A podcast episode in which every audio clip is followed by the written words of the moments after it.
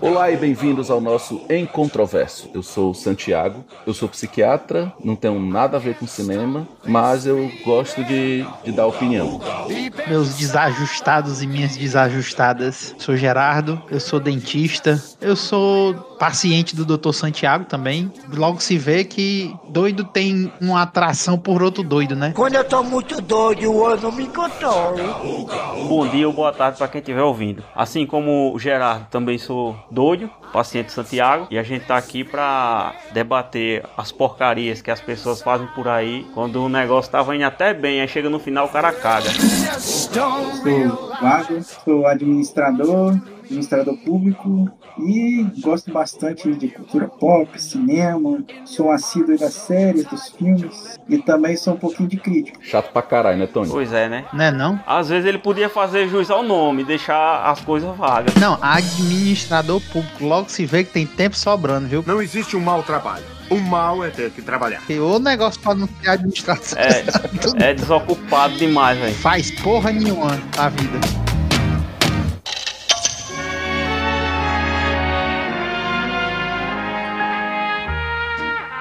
Olá e bem-vindos ao nosso Encontroverso, o podcast onde mergulharemos em assuntos controversos e interessantes da cultura pop. Aqui discutiremos tudo que possa causar controvérsia ou não. Então, sente-se, relaxe e prepare-se para se juntar à conversa. Sim, é só pra ficar lendo essa besteira. Ai, tomar no cu. Meu Deus do céu. Isso é uma falta de respeito. É, hoje a gente decidiu tomar o lugar de fala dos roteiristas do cinema e nós vamos falar sobre aqueles filmes que quase amamos e que só não tem um lugar mais quentinho no nosso coração porque os roteiristas não souberam dar um final decente àquela história que a gente tanto gostou, né? E aí, já que a ideia aqui é cagar regra, nós vamos mudar o final daquele filme e vamos contar como é que deveria ser o final deles. E já avisando que para não gerar controvérsias, a gente vai ter que dar algum spoiler sobre os filmes, né? E tudo com excesso de amadorismo, que é a nossa característica, e com a intenção de melhorar a experiência dos nossos ouvintes. A gente criou um e-mail que é encontroverso com encontro e verso, né, com N mesmo, encontroverso arroba gmail.com e o nosso Instagram é encontroverso underline podcast. Sigam lá nas redes, mandem e-mail que a gente vai trazer mais episódios para vocês.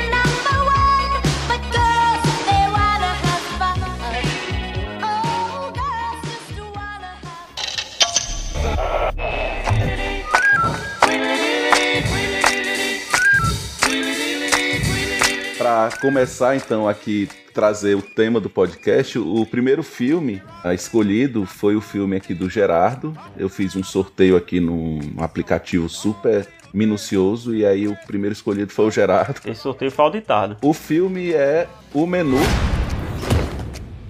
Welcome to Hawthorne. Here we are family. We harvest, we ferment.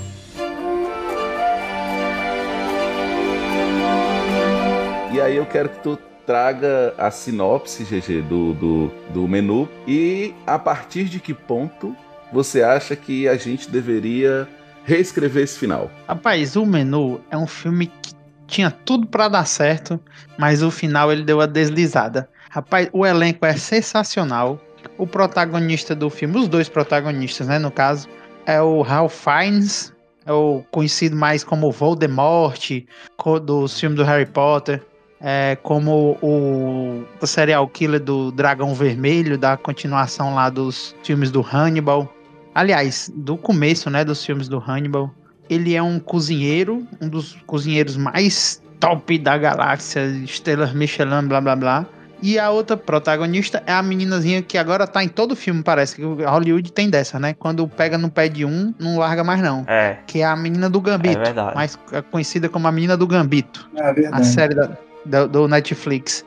E ela já tá em uma- mais uns três ou quatro filmes. Por onde eu olho, eu vejo a cara dessa menina agora. Já tô começando a enjoar dela também. Mas é, como atriz, fenomenal, ela faz o papel de uma Kenga. Aqui no Ceará, como a gente fala, popularmente conhecida no mundo como prostituta, né? uma poara. Já é um spoiler violento, né? Só de você falar isso aí. É, sim. É, né, minha amiga, a gente tem que mandar um spoiler aqui. A gente tá aqui pra falar mal do filme. Então, quem não assistiu, não falar igual menino, não era pra estar nem escutando. E aí, ela faz o papel de uma Kenga que caiu de paraquedas num foguete colocado por um cliente dela. E, resumindo, é uma história. Até hoje eu acho que, se não me falha a memória, eu gosto muito de filme. Eu não tinha visto nenhum filme parecido, não, com essa história, não. Eu achei bem original a ideia, a trama é muito boa. É, é, o filme é todo organizado num sistema de suspense que a gente fica preso, mas o final, cara, ele tinha que ser melhor. O filme é todo bom. E o final eu achei medíocre. Tu nem contou primeiro sobre o que é o filme. É, Tu lá, tu falou que é o cara que é o, o, o chefe da estrela Michelin. Eu achei que esse filme ia ser algo parecido com o Hannibal. Como é que tu quer ser um roteirista se não sabe nem o que é a sinopse? Eu quero ser roteirista, não, meu filho. Eu quero só pagar meu, meu, meu- meus boletos. Resumindo, o filme começa o seguinte: ele, esse chefe famosão, ele arrumou alguns investidores e criou um restaurante numa ilha. E as pessoas vão pra essa ilha pra ter uma experiência completa e fechada, super reservada. E parece que ele já tá lá há um certo tempo. Não muito, mas um certo tempo. É, porque o pessoal comentou isso no filme, né? Ele até falou que outras pessoas já foram lá e tal. É, as pessoas têm que se inscrever, ele passa por uma análise, tem que ser pessoas que têm uma, uma certa destaque na sociedade, né? Um certo poder aquisitivo, né? Não é pra qualquer Zé doidinho que chegar, ah, eu quero comer a comida do, do compadre lá. Não dá, não. Tem, o cara tem que passar por um processo seletivo, tem toda uma onda. E o filme começa focado bem na história do rapaz e dessa moça. Eles no começo parecem ser só um casal, ele muito nerd, muito focado, muito fã do cara. E ela meio que tô fazendo, sei nem o que, é que eu tô fazendo aqui. Mas tô indo porque o cara me chamou e pra comer de graça a negada vai até pra velório, né? Então ela tá lá e aí ele se conhece com outras pessoas num, num barco, né? Num barco que tá in- indo pra essa ilha. E aí essas outras pessoas, fica bem claro que um é um ator famoso, conhecido, o outro é um pessoal que trabalha com investimento, também altamente bem sucedido.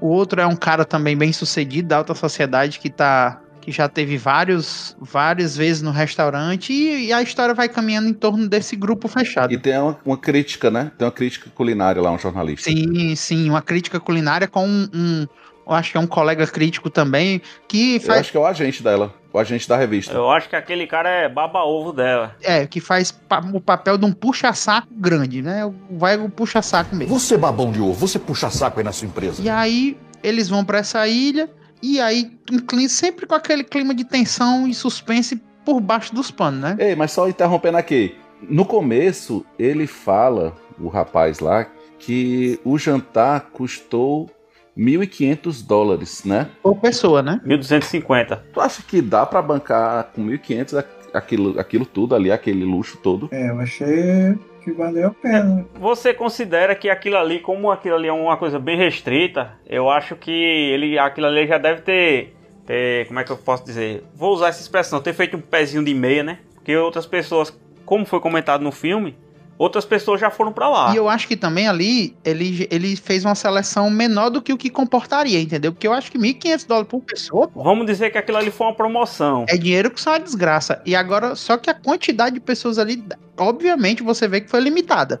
Tipo, ele poderia colocar 50 pessoas, mas ali só tinha 20, entendeu? É, como o filme ele mostra essa história aí, depois a gente percebe que isso aí é, é um- é uma, é uma finalização, né? Na verdade, seria o último menu, ele foi mais seleto. Eu acho que são 11 pessoas que tem ali, né? Pronto, ele fez um. Não, 11. É, 11 porque a mãe dele não conta, né? Porque tem a mãe dele numa mesa também. Eu acho que aquelas pessoas ele foi escolhido a dedo por A mãe ele. dele já tava lá. Acho que ele que escolheu ali. É, ele escolheu. Eu acho que a mãe dele ali era, era boca livre, não era não, a mãe a dele? mãe dele tava ali só porque era, segundo ele, era uma ex-drogada que tava ali e ele pegou A pra deve morar lá. Ela morava lá já.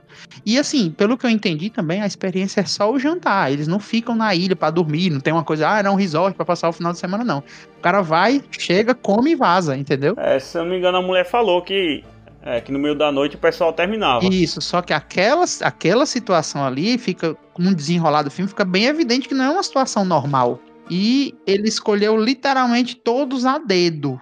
Inclusive o namoradinho da Gambito, porque ele foi o único que parece que teoricamente não era pra estar ali, né? Porque o, no desenrolar da história ele fala que não tinha nada contra e que foi explanado pra ele a situação, que aquele seria o último, e ele concordou com isso, com as consequências, de livre e espontânea vontade. Como alguns dos colegas de trabalho do, do cozinheiro lá, do, do Voldemort. Eu vou ficar chamando ele de Voldemort. Is that gonna fit everyone? Yeah, easily. 12 customers total. How do they turn a profit? 1250 a head, that's how. What are we eating a Rolex?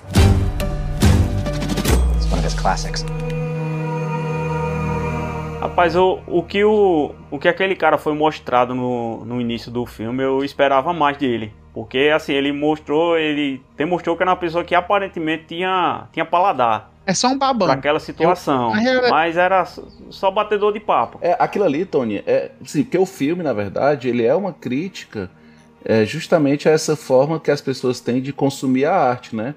Que é aquela coisa de que o, o, o, o artista produz e o fanboy ele vai aplaudir independente de qualquer coisa.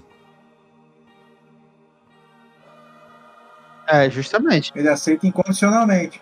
Mesmo depois de uma morte ali, o cara aceitou, o cara tá normal. O cara aceitou morrer, macho. O cara aceitou morrer. É, acho que é Tyler, não? É Tyler, não é o nome dele? É Tyler, o nome dele é Tyler. É o fera do X-Men. Cara, é igual uma, uma situação que eu vi um tempo atrás aí, que o.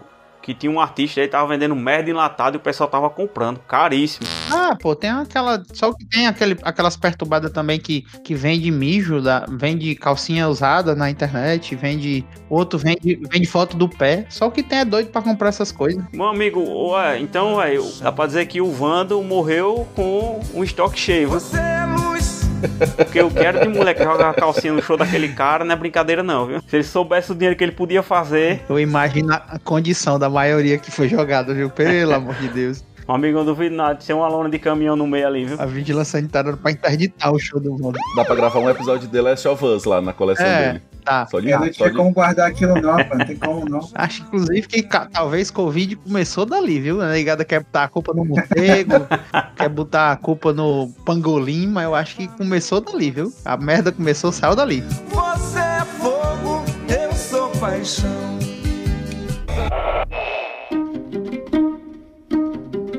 Ó, mas, mas voltando aí. Então, assim, o, o chefe lá deu uma, deu uma, uma, uma noia nele, né? Uma vontade de morrer.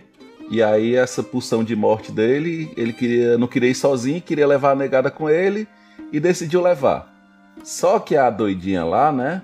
A, a, a Gambito, né? A, a, a Margot. acho Margot que o é. nome dela, a personagem. É, a Margot, ela... É o nome dela de verdade, ela diz dois nomes, né? Tem um nome de verdade e um nome falso que ela dá lá. É o nome de guerra. O nome de guerra que foi apresentado no filme todinho é- foi Margot. Agora o outro nome eu esqueci, o, o nome dela mesmo. A gente tem que respeitar o nome que ela escolheu ser chamada. Começou. É o nome social dela, é Margot. É o nome de guerra, né? Exatamente. Vamos manter o nível aqui. A geração Z se pronunciando aí, vai, fã, manda. Rapaz, ninguém quer ser censurado aqui não, então vamos, vamos seguir as tendências, né? A gente vai ser cancelado no primeiro episódio. Deixa a Gambita. Vamos chamar da Gambita mesmo. Então pronto. A Margot, ela tenta fugir lá da, da. Da ilha. Da ilha não, do restaurante. E aí ela descobre lá uma. Uma casa, onde é a casa do chefe Slovik. E ela encontra uma foto. Mas isso aí depois de que ele depois de que já tinha morrido uma penca, né? É. Porque aí esse- a gente esqueceu de, de comentar que no meio do jantar começa a acontecer situações. Primeiro que você nota que as pessoas que estão ali. Não, pô, mas só morreu uma pessoa. Não, morreu não, morreu vários, já tinha morrido mais. Ó, no meio Não, pô, só morreu o primeiro, o, o chefe. o doidinho, né, que deu tiro na cabeça.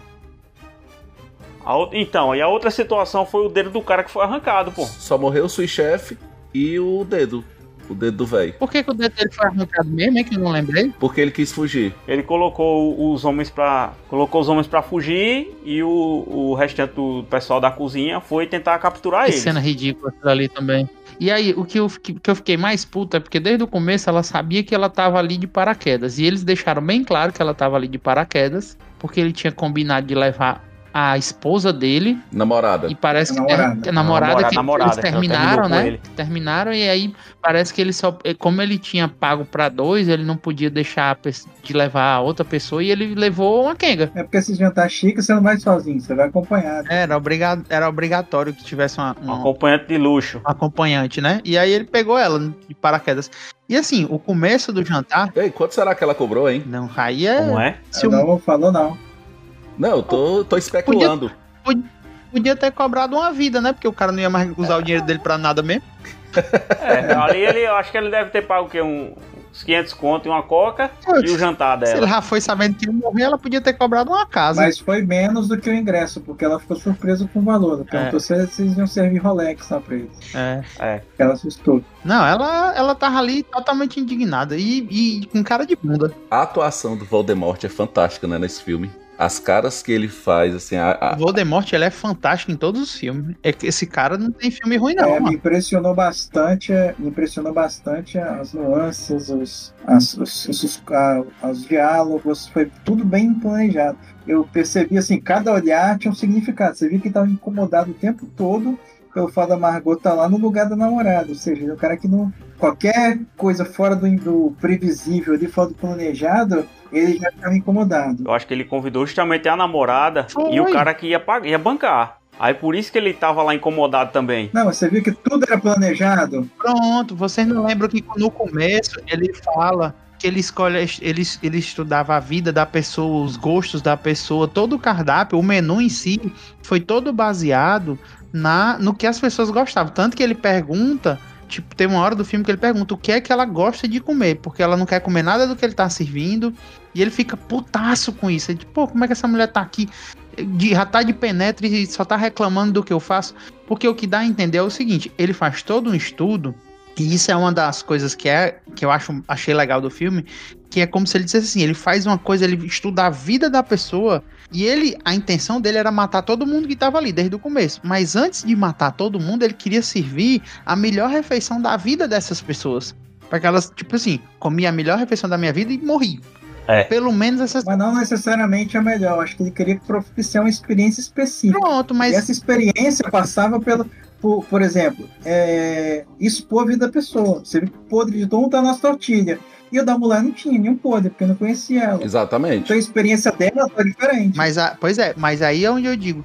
E mesmo assim, ele viu que, mesmo fazendo todo um estudo para providenciar a, a- uma coisa totalmente diferenciada pra galera, a maioria absoluta tava literalmente cagando porque tava ali. Porque tem uns que estão comendo como se fosse uma batata frita. É verdade. E ele se, ele se incomoda com isso, com tudo. Ele, tipo assim, ele, ele, ele vê as reações da das pessoas e ele diz: Caraca, eu tô servindo uma coisa assim que, que era pra ter valor afetivo, entendeu? E ele fala, conta as histórias e tal. E o, e o pessoal tá, tipo assim, nem aí pra comida. A maioria, os playboy da mesa tão cagando porque tá no prato. O ator tá discutindo besteira com a mulher e mentindo.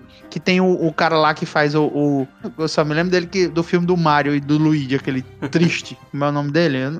John Leguizamo, ou é Leguizamo, porque não tem acento aqui, eu não sei como é que pronuncia o nome do cara. Deve ser Leguizamo, John Leguizamo. O nome do personagem dele aqui tá Movistar. Ele é só um artista. É. Nem nome tem aqui no MPB. A ideia vaga é essa, é mostrar que ele é um doidinho porque ele é artista e acha que isso É. é o suficiente pra ele ser alguém, entendeu? É verdade. Qualquer semelhança é mera coincidência. É, tanto que ele fala que veio de aparência. É, mais uma das críticas do filme. E né? outro ponto que eu acho que ev- evidenciou que o Tyler não era pra estar lá foi justamente aquele momento lá da- das tortilhas. É. E todas as pessoas ali tinham alguma coisa do passado. Os podres, né? E o É, dele, o podre que mostrou foi ele tirando a foto na hora. Pronto. Então eu acho que a tortilha que tinha pra aparecer era da mulher que não foi. É verdade. Entendeu? Aí eu acho que ele foi de. ele ia de gaiato por conta da, da Não, namorada, mas ele, entendeu? ele, ele, não ia, ele, ele não ia de gaiato, pô. Ele- Pelo que fala no filme, ele, ele ficou mandando carta dizendo que queria ir, que queria Ah, ir.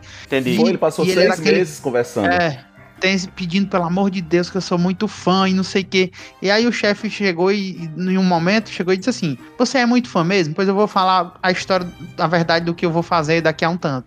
Eu vou fazer um jantar e vou matar as pessoas e não sei o quê. Você quer ir pra esse jantar? Ele disse: Eu topo, tô dentro.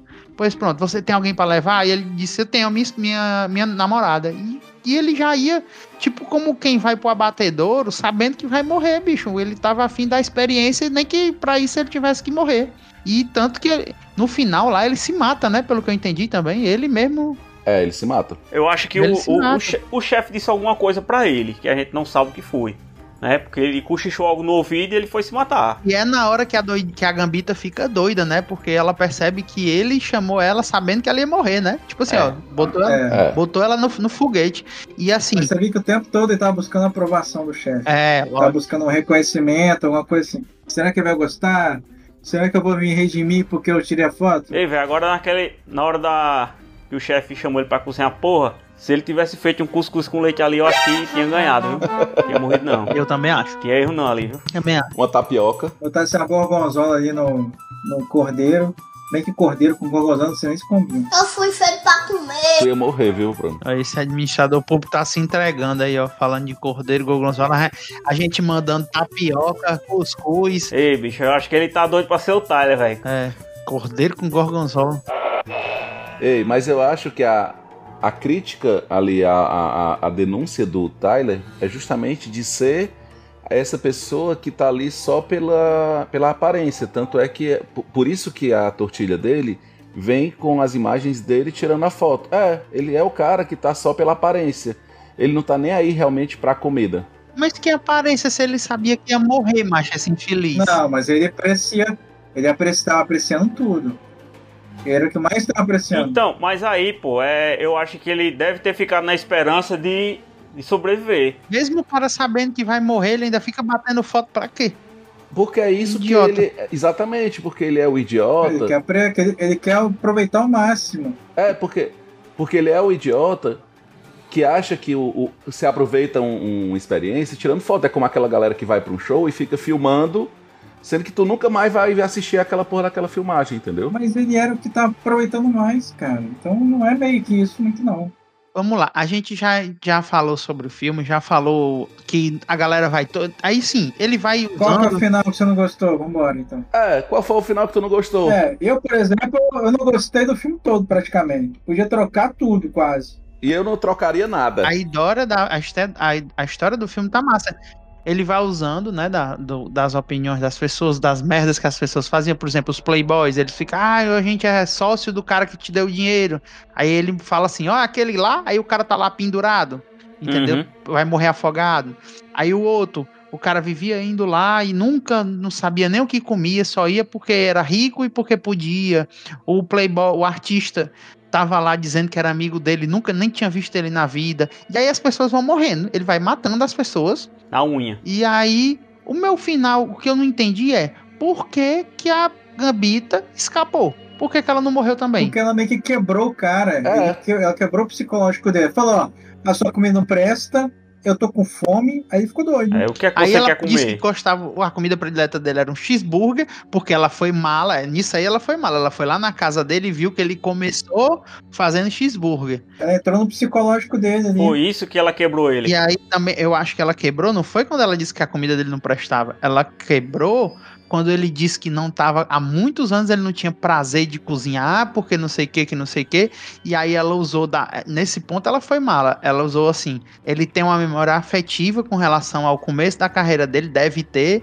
Então eu vou dizer que eu quero um hambúrguer, um cheeseburger. Aí ele foi lá e fez o cheeseburger o, o primeiro que ele fez, onde tudo começou e tal, e você vê a satisfação dele preparando aquela comida. Todo mundo sai da cozinha pra ele ficar só lá. Eu acho que foi por ela, ela dar a ele essa satisfação de cozinhar, que ele não tinha há muitos anos, que ela disse: Eu vou deixar esse gato velho sobreviver. Mas aí parte ele era tipo assim, o delivery fazia parte da satisfação também. Então até o delivery, ou seja, deixar ele embora com o negócio com a embalagenzinha, ele teve que propiciar. Então ela escapou por causa disso. É, eu, Mas, cara, Exato. E assim, ó, o plano dele era expor a hipocrisia daquelas pessoas. Naquele momento, pode ter sido até uma maneira dela enganar ou não. Mas naquele momento, ela não foi hipócrita. Ela foi sensata. Ela disse: Olha, esse monte de comida chique aqui é uma bosta. Eu quero comer um cheeseburger. E isso aqui está muito bom depois que ela comeu, entendeu? Então, assim, aí ele disse: Ah, realmente ela não merece morrer. Porque esses outros merecem morrer porque eles são um monte de hipócritas. mas ela. Ele perguntou várias vezes pra ela, uma das coisas que mais me deixou com raiva no filme. é Ele perguntando: Você tá do lado deles ou tá do nosso lado? Como se assim: Você é do lado dos, dos otários ou é do lado dos peão, dos trabalhador, dos que tentam se esforçam? Mas ele só enxergava o mundo naquele momento dessa maneira. Né? Ele tinha uma dualidade ali naquele momento de enxergar ou você está de um lado que é a hipocrisia, ou você está do lado da, das pessoas que são é, menosprezadas apesar da sua arte, porque para ele a culinária era uma arte. E aí, naquele momento, ela mostrou que ela não estava nem de um lado nem de outro, então ela não merecia morrer. Who are you? I am Margot. Why do you care? I have to know if you're with us.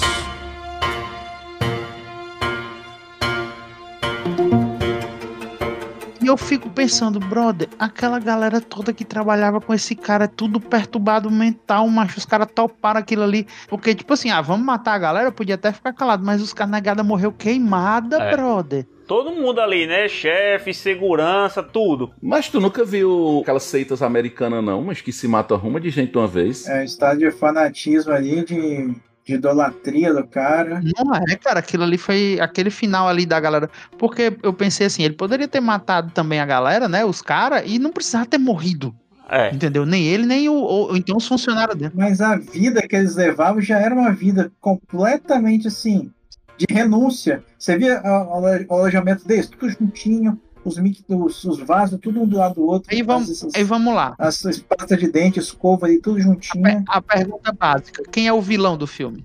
O O vilão do filme É. é, a hipocrisia. Na minha opinião, ali é- eu acho que tá mais pra uma Não. situação de soberba. Eu acho que é esse fanatismo aí. Você pode ser hipócrita e não merece morrer por causa disso. O vilão é o chefe. Não, O vilão é o chefe, pô. eu não acho que o chefe era o vilão. Porque, ó, como, como, foi, como foi apresentado, né?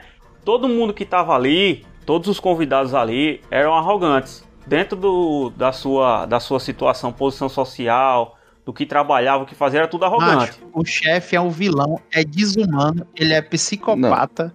Ele, ele é um cara que tava adoecido, ele tava deprimido. Pô. Você não pode matar um ator só porque você não gostou do filme dele. Essa que é a questão. Cara, ele era. É, então, ele era um pau no cu, Zé Maria. Escroto, raça ruim, ardiloso, filho da puta. Peraí, vamos lá. A galera que ele matou era mais pau no cu do que ele. Mas não quer dizer que ele não fosse um pau no cu também, brother. Entendeu? Ele era um escroto do caralho. Ele matou um bocado de gente. Ele era velho. Ele matou um bocado de gente nova. Ele, primeiro, ele fez os caras. Ele deu uma ilusão pros caras, porque aquela galera que tava lá. Ah, se tem uma coisa que a gente vê ne- nesses anos de Masterchef que eu assisto, é que os caras tão lá, eles aguentam ignorância, escrotice, toda aquela fila da putagem que ele tava fazendo, mas os caras têm uma esperança de um dia ser alguém reconhecido. E esse chefe escroto, ele tirou essa chance daquela galera toda. Tá, mas aí o que que tu, o que que tu mudaria no final? Só, só, só dizendo, como é que seria o final? Pronto, o que ele poderia ter feito era ter dito assim, ó. Ele não, ele não precisava ter explicado como seria o final, tipo assim, a galera vai morrer todo mundo. Principalmente pros funcionários dele. Era pra chegar uma hora que ele ia dizer, pronto, agora essa é a hora que vocês vão todos embora, liberava a turma dele todinha, aí tocar fogo na galera, morrer ele, morrer toda aquela coja de pau no cu que tava com ele, inclusive, entendeu? E liberar, liberar os funcionários dele junto com a, com a Gambito. Porque os funcionários dele mereciam escapar mais que a Gambito. Merecer, alguns mereciam. Aquela Japinha não merecia, o, uma galera não É, merecia. Japinha foi sinistra É, também. mas ele. Eu acho que o final teria sido melhor se fosse porque assim, como ele já criou naquele pessoal que tava ali, o, o, o pessoal da segurança e o pessoal que realmente trabalhava na cozinha, ele já criou aquele, como é que eu posso dizer, aquela idolatria cega que o pessoal apoiava ele em tudo. Eu acho que o final teria sido melhor aquele tipo de final filha é- da puta, que é o que todo mundo ia morrer e ele, e ele ia embora. Entendeu? Todo mundo chegava lá, se matava e ele ia embora. Porque assim, deixava uma brecha pra dizer, eita porra, ele pode fazer isso de novo. Pronto, concordo também. O que não faz sentido é aquela galera morrer toda de graça, porque eles morreram de graça. Eles não tinham problema com aquela galera, com aqueles caras ali. O problema que quem tinha com aqueles caras, aquela turma ali era o chefe. Primeiro, mas que ele fez o pobre rei do sul-chefe dele se matar na frente dele. Isso é igual tu dizer assim: ah, o cara lá que era o dono da. o, o chefe da seita lá americana. é, ele é menos pau no cu porque a galera que se matou junto com ele, todo mundo sabia que ia morrer, mas mesmo assim, ele, é- isso ele deixa de ser o psicopata perturbado mental, o vilão. Não, mano, o vilão é o, é o chefe. Não, mas o Charles Manson era um escroto. Não, ele fica menos es- escroto porque ele não obrigou ninguém a se matar? Agora, só falando aí do final que o Tony sugeriu. O meu medo, e aí eu acho que a gente não pode deixar passar esse final aí, se a gente for dono da produtora, é que a galera, vez de fazer o filme 2 e vire uma continuação de. uma continuação espiritual de Jogos Mortais, cara. Não dá não. amigo, dois como, porra, a Gambito vai ser a cozinheira? Não tem como não. Isso aí, pelo menos. Não, a sugestão do Tony. A sugestão. Ah, sim, sim. É, se o chefe ficasse vivo. Ia virar Jogos Mortais. Qual é o problema dos Jogos Mortais? Os Jogos Mortais até o 2 ou o 3 era bom, pô. Começou a, a, a cagar a é partir do ter, quinto. ter 10. Pois é, o- os Jogos Mortais, o Pânico, o... Qual é o o outro? problema é esse. 200 Que não deveria ter. ter... Tem um- dez- dez anos depois eles fazem um remake com a primeira galera e fica aquele outro premonição. Bom, a conclusão que a gente chegou é que não deveria mudar o final. Todos de Não, acordo? a gente não. Eu- eu- eu- a gente deu dois final Não, melhor. Por mim, o final teria sido do jeito que eu falei. E tu, Vago? Eu estou junto com o relator, apoio também que não deveria mudar o final. O filme entrou na lista indevidamente, entendeu? Eu apoio que o final não deve mudar. O Vago apoia que o final não deve mudar. O GG apoia um final em que acontece uma coisa e o Tony acontece outra. Então ficou 2 a 1 um a 1 um, Então o filme não mudou o final. Tem dois contra e só dois a favor. tem, Certo. tem a voto de Minerva. Não, 2 a 1 um, a 1. Um. Não, 2 o, a 1 um, o a 1. Um. Tony não deu outro final. O Tony, o Tony mudou. Eu tenho o final, tenho o do Tony e tem dois sem mudar. Exato. Então, dois sem mudar. Pois eu tô com o Tony. Eu gosto do final dele, dele escapando também. E aí agora virou 2x2. Mas é dois, eu acho que é dois a dois, porque ninguém vai escolher o mesmo final. Vamos abrir uma enquete aí e soltar na- nas redes sociais pra ver. Não, mas tem outro, outro detalhe. O roteirista gostou do final que foi. Então fica 3 a 2 Ah, ah. O roteirista. Roteirista é meu. Eu vou nem dizer nada aqui não, porque pode ter criança escutando.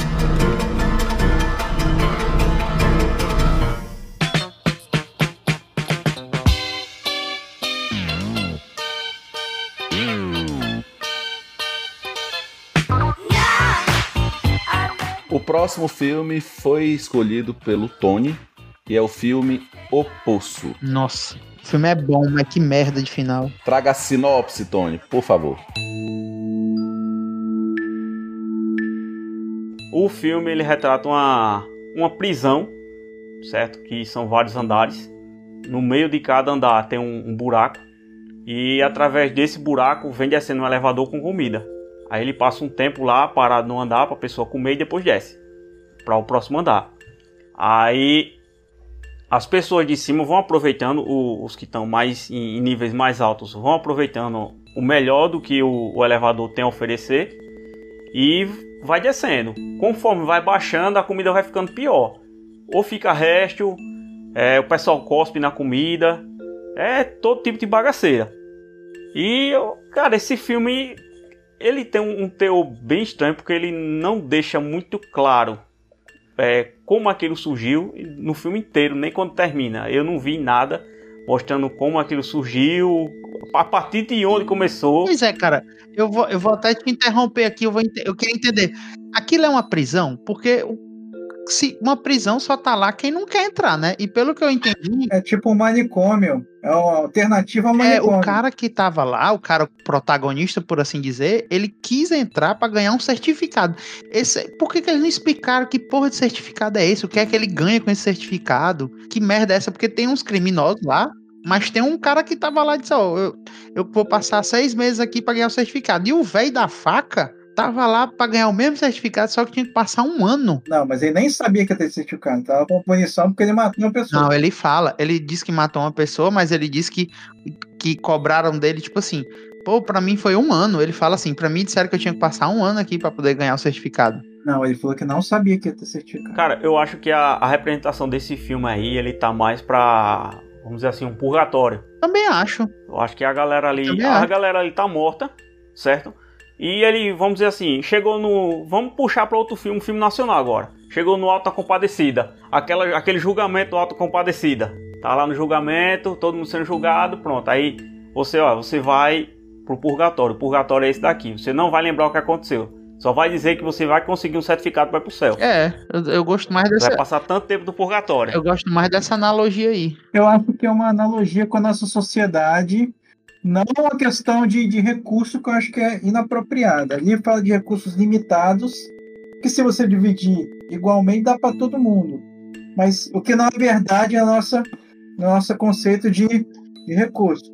Mas é é questão de consciência mesmo, consciência né, de não ter desperdício. O que eu quero entender é o seguinte: ele dá a entender se alguém escapa Alguém conseguiu sair do poço? Ele não, eu, não, eu não entendi que ninguém saiu, né? Eu acho que a teoria do, da saída do poço é aquela que a gente viu no final. Então, é, como chegou nessa, nessa, nessa analogia que eu fiz de dizer que aquilo, aquilo ali é um purgatório, então eu acho que a gente sabendo que o que a gente aprende no, no dia a dia é que o que? O céu é em cima, o inferno é embaixo. O purgatório está no meio. Então eu acho que quem chega no fundo do poço foi pro inferno. Quem eu lá, porque quando você quando passa um dia que você dorme que acorda, ou você tá num nível mais alto ou no mais baixo. Mas o fundo do poço não era tão anteriormente. Ruim, pô, ele era só um nada. Era só um nada. Então, mas aí é o seguinte, é aí onde entra a minha análise para o final. Porra, aquilo ali é um nada, mas pô, você chegou ali, é mais ou menos como você tiver che chego num hall de um hotel. Você chegou ali agora, eu saio ou eu volto? O que é que acontece a partir daqui? Isso que ficou faltando explicar, na minha opinião, para o final do filme. Não, ficou também explicando. Agora, porra, como é que aquela menina escapa, conseguiu sobreviver aquele tanto de tempo? Porque, pelo que eu entendi, criança não pode entrar. Então, dá-se a entender que ela pariu aquela criança ali entendeu? Pariu e a criança cresceu até ficar naquele tamanho e não Sim. só ficar daquele tamanho, como ela sobreviveu quantos anos, macho? Se a negada não sobrevive dois Eu acho que é tipo uma ilusão, porque não tem como a criança sobreviver. Eu também acho. Ainda mais em níveis inferiores. Aí o cara ainda chega. A, a criança tava sozinha no último nível. Como é que essa criança tava sobrevivendo? Ela era canibal, pô. Ela não tava só. Ela não tava com a mãe dela, não, no começo. A mãe morreu no andar superior. A mãe morreu, cara. Na última descida, a mãe morreu. Então a mãe tava viva. Até ali ela tava viva. Não, mas ela tinha perdido a criança. É, cara. Mas ela tava sempre procurando. Ela sempre buscando. Tanto que ela não ia subir sozinha se ela encontrasse a menina. Essa história aí de, de canibalismo faz sentido. Eu acho que faz sentido em que ponto? Como a mãe dela vinha pela. Ela descia na plataforma, né? A mãe da menina. Eu acho que ela chegava num ponto que via. Chegava nos últimos andares, ainda tinha gente e tava fraca. Ela matava, botava no, na plataforma para descer e a menina comia. Eu acho que acontecia isso aí. Mas, mas, mas, o cara não fala que não pode. O cara não fala que não pode colocar nada na plataforma, nem sair nada da plataforma, porque, muda a temperatura. Eu acho que chega no chega a determinado ponto, chega a determinado ponto, não tem mais comida. Entendeu? Aí alguém que pode de repente estar nos níveis inferiores, nunca conseguiu subir um pouquinho mais para conseguir comer, já tá fraco, tá nas últimas. Aí a mãe vai e se aproveita disso, mata a pessoa, bota na plataforma e quando chegar lá embaixo a menina come.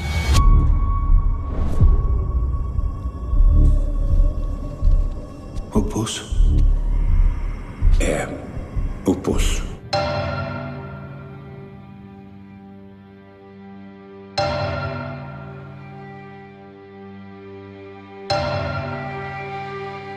A minha pergunta é por que, essa menina tava no último nível, brother? Por quê? Porque se o, se o último nível é o último nível, elas podia só subir na, na, na, plataforma e subir na plataforma e subir até o, o primeiro. Outra coisa que eu não entendi. Pelo que eu, pelo que eu vi do filme, quando a, a plataforma sobe, ela sobe voado, meu irmão. É. Voado É. mesmo. Se ficar no meio, no pé do braço. Ei, mas eu tenho uma dúvida desde o dia que eu assisti. O que é que segura aquela plataforma? Porra nenhuma. Ah, é, não, não é impossível. É uma fantasia. Isso é o que enfatiza mais a, mi- a história da metáfora, entendeu? Daquilo ali ser uma. alguma coisa no pós-morte. Não é uma coisa real aquilo ali, entendeu? É a ficção. Você não vê câmera, você não vê, tipo assim, ah, tem câmera, os caras estão vendo que tá. é, essa história de. A, pô, a porra do cachorro rouba uma comida e o negócio começa a esfriar, esquentar, sei lá. E outra É, coisa que eu, que eu achei mais doida, a mulher trabalhava na empresa que ele fala lá que é a corporação, não sei o quê, que menor de 16 anos não pode entrar e tal. Aí ela tava com câncer, beleza, ela tava com câncer, pelo de eu entender que ela ia morrer. Mas o que é que faz uma infeliz que já sabe que vai morrer e entrar numa porcaria do negócio daquele ali de plena consciência? Porque toda a galera que entrava. Mas, não, mas olha só. Ninguém sabia o que que era aquilo. Tanto Ela os sabia. caras que brother. preparam comida, olha só, os caras que preparam comida, o chefe, acho que não tem noção do que acontece. Que a, a comida era preparada ao som de violino. É. O cara deixou um pelo caindo no, no pudinzinho, tomou esculacho lá. Era tudo E perfeito. pelo que eu entendi, a comida predileta dos caras, né? Também ele pergunta qual é a. Tudo, tudo perfeito. A preparação ali era impecável. Aí você solta no primeiro andar, a galera já pega e já esculhamba. Se o chefe soubesse que a comida dele ia ser tratada daquela maneira, acho que ninguém tinha consciência do que está acontecendo ali, não. Inclusive os funcionários. Eu entendi o que aconteceu. Aquele chefe ali, ele dá o esporro, ele briga com todo mundo e tal. Quando ele descobre o que é que estão fazendo com a comida dele, ele decide levar um monte de gente para uma ilha para tocar fogo nessa galera. ah, agora eu entendi! Agora eu saquei! Agora todas as peças se encaixaram! Exatamente. É o link aí do poço com o menu. Foi isso aí que aconteceu. Entendeu? Agora sim. Agora faz sentido. O menu é o poço 2. é verdade. Mas vamos lá. É, eu, como você falou, né? A história do câncer. Ah, então eu vou reformular a minha teoria. É, de não ser mais uma questão de purgatório, mas ainda envolver uma situação de morte. De repente, o certificado seria você sobreviver a alguma circunstância que você está passando. É uma aprovação para você alcançar uma redenção, uma coisa assim, então. É. O cara é tão burro, macho. O cara é tão burro que o cara não. A galera que tava indo lá, a maioria, não sabia para onde tava indo. O cara levou um livro, mano. Não sabia. O velho levou uma faca Guinso. Guinso 2000. Apresentamos a novíssima Guinso 2000. Ali sim, ali foi um muito ótimo, excelente. Pra cortar a garrafa de a latinha de Coca-Cola. Só perdeu pra espada. Aí o outro levou uma katana, né, bicho? O cara lá. E a, a mulher levou o quê? O que que ela levou? A, a canibal lá? O cachorro. Não, a mulher levou um cachorro, mas quem, que, que, pior ainda, a mulher levou a cachorra, o cachorro pra um canto que ela sabe que vai faltar comida. Mas eu acho que, que... ninguém sabe o que tá acontecendo ali. Brother, ela sabia, ela disse que ela trabalhava na empresa, ela disse, ela disse que, ó, as porções são feitas de acordo com a galera, se todo mundo comesse só a sua. Ela, ela fala até alguma é, coisa, é um, entendeu? Ela fala até que é um experimento social, macho. Tipo assim, ela dá, ela explica pro cara, ela, esse que é um experimento social, ela dá a entender que, tipo, se todo mundo comer, tanto que ele tem a ideia do pudim lá, do, do, do flan. Eu acho que ali ela entrou pra quê? Ela tinha o problema do câncer dela e ela entrou, você vê que quando ela entra, ela tenta convencer os caras de baixo, os caras de cima, ó, guarda a ração, se vocês guardar, vai sobrar. No outro dia, gente, pega só o que pra você que vai sobrar para todo mundo. No outro dia, mesma coisa, repetia. Quando o cara ameaçou mijar, quando o cara ameaçou cagar em cima da comida, aí os caras obedeceram. Então ela foi lá para mudar, vou mudar o esquema, vou fazer funcionar. A ela foi nessa intenção. Ela dá a entender que se todo mundo comer, tiver porção para todo mundo, tipo assim, vai quebrar o, o, o, experimento e todo mundo vai fugir, vai sair, vai ser liberado. É o que ele quer fazer Entendeu? funcionar a coisa, né? Sobreviver todo mundo, todo mundo cumprir o, prazo que eles têm pra cumprir. A ideia dos caras era escapar a porra da panacota, né? Panacota, que era o pudim lá. Tem é. que, a panacota tem que voltar intacta, que aí eles vão ver que sobrou comida e tá todo mundo livre, que eles tinham essa ideia, né? O cara tava no último mês dele, brother. O, o, o cara que entrou lá. Era o último dele. Ele tava de boaça lá, ele não precisava estar tá dando, fazendo quebrar o. Ah, mas é. Ele foi para poder quebrar essa, essa, essa, essa, corrente aí, porque era um negócio sinistro, pô. Ele foi numa tentativa, é, é, como é que fala? Ah, não quero melhorar só pra mim, quero melhorar pra oh, todo mundo. Mas, sinceramente, eu não sei nem por que, que esse filme tá aqui. Não, esse filme tá aqui por mérito. É, é não, vamos lá. Primeiro, impossível aquela criança sobreviver aquele tempo todo. Impossível, certo? Impossível. Eu acho que ela é uma ilusão, é uma analogia, uma fantasia, uma, é um delírio, é uma alucinação. E ela sobe sozinha, ela não sobe nem com o cara, né? O cara manda, ela bota ela na plataforma e não sobe com ela, não, que ele morre, né? Ele desce e ela fica. No né? final ele. Pois é, ele. No final ele sai por aí, tipo uma porta, com imaginando o, o maluco da Guinso 2000 lá. É, os dois lá. Ele e a Os dois que ele comeu, né? Tinha entre aspas que ele comeu ele e a, e a outra que se matou. E aí, ele. O que eu queria entender é justamente isso. O que chegou lá, ai meu Deus, uma criança, vamos tirar todo mundo do poço. É assim que vai ser o, fi, o final? Final merda. Por isso que o filme tá aqui. Porque o final é bosta. Nossa, que bosta! O meu final seria ele cumprir o objetivo que tinha que fazer, que é botar a Panacota lá intacta, ou seja, passou 333 andares e vem intacta, ou seja, concluímos o nosso objetivo, podemos encerrar. Com toda a dificuldade, os caras e aí o filme passaram acaba. e, tipo assim, foi um sucesso. É, redenção, aí. Ah, não, brother, tinha acabado não. Ou, ou, tinha que ter mostrado todo mundo escapando, ou tinha ah, tipo assim, as portas se abrindo. Brum, pois é, entendeu? Mas Tudo... aí podia ser, ó, nessa hora, Gera, ó, nessa hora, que quando a Panacota voltou intacta, as portas se abriam e todo mundo podia Pronto, sair. Podia ser assim, entendeu? podia ser também todo. Tudo pegar fogo, morrer todo mundo. Tipo assim, ah, pronto, morreu todo mundo. É, eu acho que assim, vamos lá. Chegou na situação de, de concluir o experimento, por assim dizer, aquilo ali caía, ruir. Também. Eu já vi que o Gerard não quer telespectador nos filmes dele. Ele quer matar todo mundo. Qualquer coisa é melhor do que aquele final, cara. Ou morre todo mundo, ou sobrevive todo mundo, mas se alguma coisa tinha que acontecer ali, diferente do que aconteceu. É, aquele final ali. Tanto que tem 300 vídeos na internet explicando o final do poço. E é tudo um diferente do outro. É. Detalhe, viu? Eu tava do lado da japonesinha, eu tava do lado da japonesinha até ela comer aquele cachorro. Porque eu fiquei com. Eu fosse aquela mulher, eu tinha matado aquela japonesa. Se fosse a minha cachorra, é aquela história. Maltrate ser humano que eu não ligo, não. Agora, maltrate um animal, aí eu, eu passou. Foi além da, do, do ponto. Cara, um filme que precisa de gabarito já não é um filme. Aí tu bota, tu vai lá na internet tem um monte de, de gabarito para explicar o filme. É, também não gosto disso não. Gabarito é foda, meu. É, pra mim não deu certo. Você de curso pra entender o filme? Não deu certo. Você chegar, você pegar um filme para assistir, que você tem que que tá pausando quadro a quadro para observar os detalhes e tentar entender o filme, aí é é demais o negócio dele. É igual a terceira temporada de Dark, tem que fazer o curso de faculdade para entender. Nossa, é foda também. É, ó, eu, eu, eu, depois que eu agora eu tô velho, né? Eu tô me assumindo velho. E eu tenho uma filha de um ano e quatro meses e uma cachorra. E aí, isso aí, cara, mexeu muito com o meu pouco juízo. E eu não consigo, é difícil. Eu, foi para mim, esse, esse filme, O Pulso, e o outro lá, o, o Perfume, foi foda. Principalmente o Perfume no começo, que pra eu ver criança sofrendo, eu não tenho mais condição emocional de, de não ficar puto, entendeu? E cachorro também sofrendo, também não consigo mais não. Era o que? Uma pessoa? Mas é claro que era uma pessoa.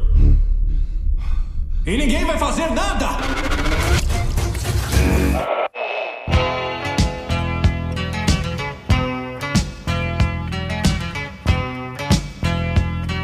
Aproveitando a deixa do Gerardo, já que demos alguma sugestão aí pro final do O Poço, vamos passar pro Perfume, que foi o filme trazido pelo nosso amigo Bruno Vago. Traz a sinopse aí, Bruno.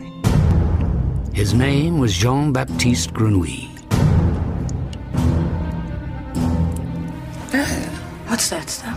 I'm creating a perfume.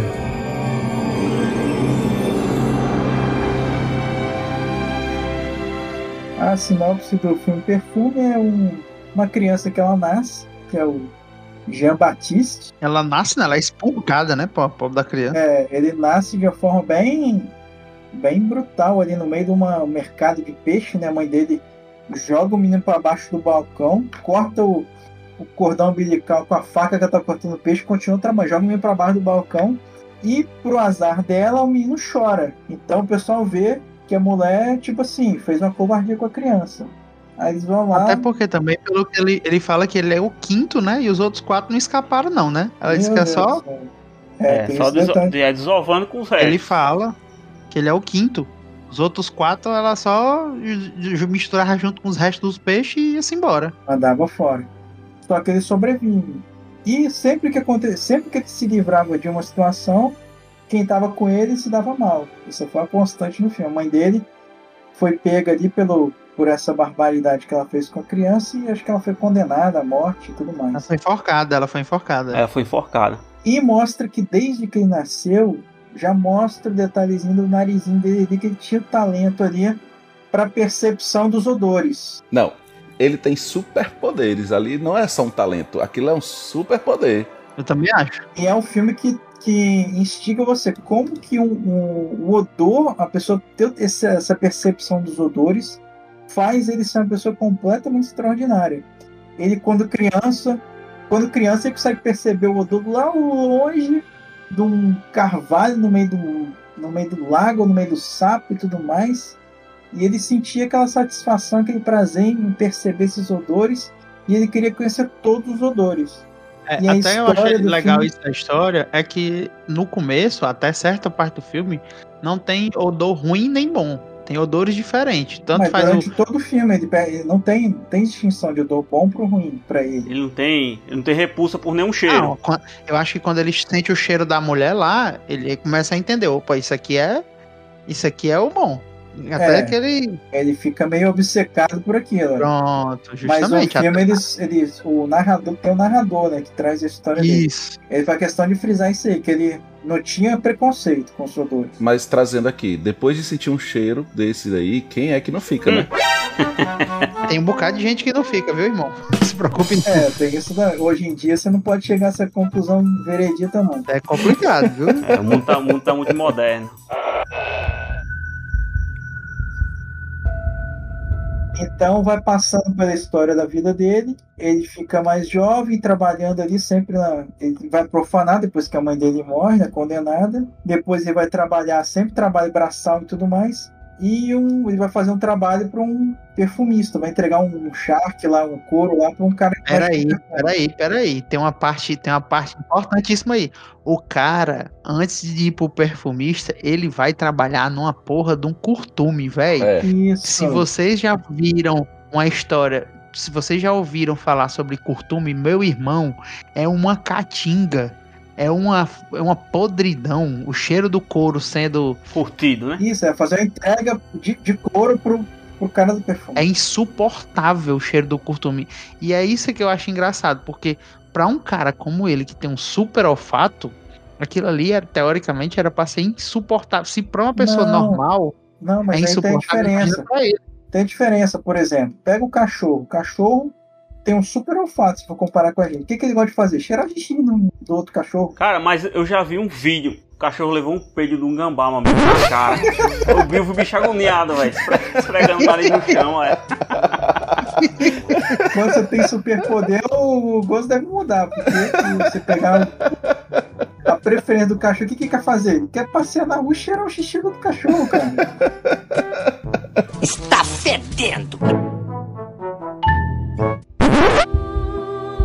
Vago. E aí continua aí. Aí ele vai, ele vai ver, A entregar um, do filme, continuando aqui fazendo um breve resumo, o couro lá no ele vai curtume. fazer um trabalho entregando couro pro É bom apontar uma, uma situação que todo mundo que meio que passa ele pra frente morre. É verdade. passa toda vez, todo mundo que ele abandona, que ele, ele vai fazer a transição, morre. Tanto que quando ele vai trabalhar pro cara do perfume, o, cara, o chefe patrão dele morre também. A menina do orfanato que vende ele pro cara do curtume morre logo em seguida. Todo mundo vai morrendo. É. O cara do perfume. Quando Vocês não ficaram sai, doidão com morre aquela. também. Quando ele tava lá com o. E por sinal, vou até falar aqui, outro filme com um elenco foda. O Dustin Hoffman lá, é, que era o perfumista francês lá, o italiano. Que cê- até a hora que ele É o explica. Robert De Niro, não? É, não, é o Dustin Hoffman. É o pai é, do. Dustin do- Hoffman mesmo. É, o, é o pai É do Greg. é o pai do Hoffman, Greg. É verdade, é o Dustin Hoffman. É, é o Greg Pinto. É o pai do Greg Pinto. Do, do filme lá do, do. Do Robert De Niro, por sinal. É. Aí o, o cara pega, bicho. Eu teve tá, a hora que tá tipo o som de tremor. Bro, e eu, caralho, só sou eu que tô escutando isso porque ele não faz rea- não tem reação nenhuma. Tipo assim, você escuta como se fosse alguma coisa caindo, um, um- tipo um bacamarte caindo, brum, e ele, e ele- todo mundo sem reação nenhuma. Até que o, o, o Jean Baptiste tá lá e acontece, aí ele fala: Isso acontece sempre. Eu, ah, agora eu entendi. Sou só eu que tô endoidando, não. Porque eu assistindo o filme, É mais ou menos aquela. Como você mora perto de uma, do metrô. É, então. O metrô passa tremendo tudo, aí o cara já mora lá, tá acostumado. Eu digo, é besteira, acontece direto. Perto do muito perto do aeroporto também. Você vai ver aquele monstro passando. Eu achei isso muito bem normal. pensado, cara. Que quando ele sai lá, que cai tudo. Olha, agora fez sentido. Finalmente desmorona. É, então, fez sentido isso aí. Que essa história do cara, aí isso acontece direto. Sei lá quanto tempo ele tava lá, mas irmão, pra acontecer uma desgraça daquela ali num prédio, eu não passava mais nem um dia no prédio. E o cara tava lá super de boa. É. Ah, mas você tem uma coisa que a gente faz é se adaptar. Não, bicho. Você precisando, você se adapta. Cara, aquilo ali era muito estranho. Aquela construção ali em cima de uma ponte, um monte de prédio, né, não? cheio de andares, espaço nada. Tava na cara que aquilo ia dar errado. É, ia dar merda. Mas deu certo, deu certo até não dar mais. né? Então ele vai, ele vai fazer esse trabalho pro entregar um couro lá, uma encomenda pro perfumista, que é o Justin Hoffman. E essa breve passagem pelo perfumista, ele vê que ele tá tentando criar aquele perfume que é o mais famoso da região. Detalhe, viu? É um perfumista falido, né? Um perfumista falido, É. porque tem um outro que tá na moda. É, fracassar, em decadência. ali. É, ele tá em decadência. E tá tentando descobrir qual que é o.